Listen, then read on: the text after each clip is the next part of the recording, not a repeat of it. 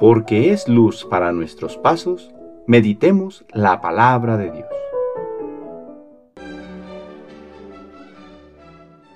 Del libro del Deuteronomio capítulo 26 versículos del 16 al 19.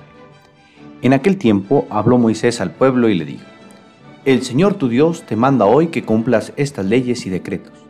Guárdalos por tanto y ponlos en práctica con todo tu corazón y con toda tu alma. Hoy has oído al Señor declarar que Él será tu Dios, pero solo si tú caminas por sus sendas. Guarda sus leyes, mandatos y decretos y escucha su voz. Hoy el Señor te ha oído declarar que tú serás el pueblo de su propiedad, como Él te lo ha prometido pero solo si guardas sus mandamientos. Por eso Él te elevará en gloria y renombre y esplendor, por encima de todas las naciones que ha hecho, y tú serás un pueblo consagrado al Señor tu Dios, como Él te lo ha prometido. Palabra de Dios. Sábado de la primera semana de Cuaresma.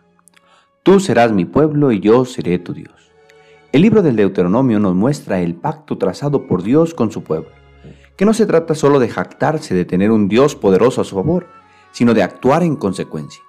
El mismo texto nos señala que para que este pueblo pueda decir que realmente le pertenece a Dios, tendrá que cumplir los mandamientos.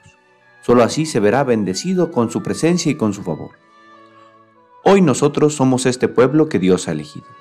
Pero no basta con decir que tenemos al Señor como nuestro Dios si no actuamos en consecuencia. Hemos llegado a un punto de la historia en que muchos se dicen católicos, han recibido el bautismo, incluso algunos se acercan a los sacramentos, pero ni quieren ni les interesa vivir según los mandamientos que Dios nos ha dado. Oh gran incoherencia. ¿Cómo podemos decir que somos católicos cuando no vivimos conforme a nuestra fe? Situación diferente es la de aquel que conociendo lo que Dios le pide, lucha día a día por vivir según su fe. A veces cae, pero con la gracia de Dios busca levantarse. Cada día lucha en perseverar en lo que Cristo le ha enseñado. Y vaya que Cristo va más allá, pues como escuchamos en el Evangelio, el Hijo de Dios no se conforma con poco, sino que lo quiere todo. Y cuando nos dice que debemos amar al prójimo, lo dice en verdad, amar hasta los enemigos. Cristo nos ha enseñado una nueva forma de relacionarnos con Dios y con el mundo.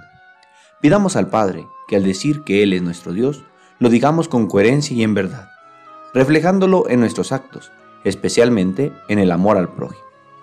El Señor esté con usted.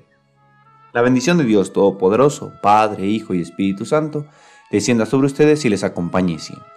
Que tengan buen día.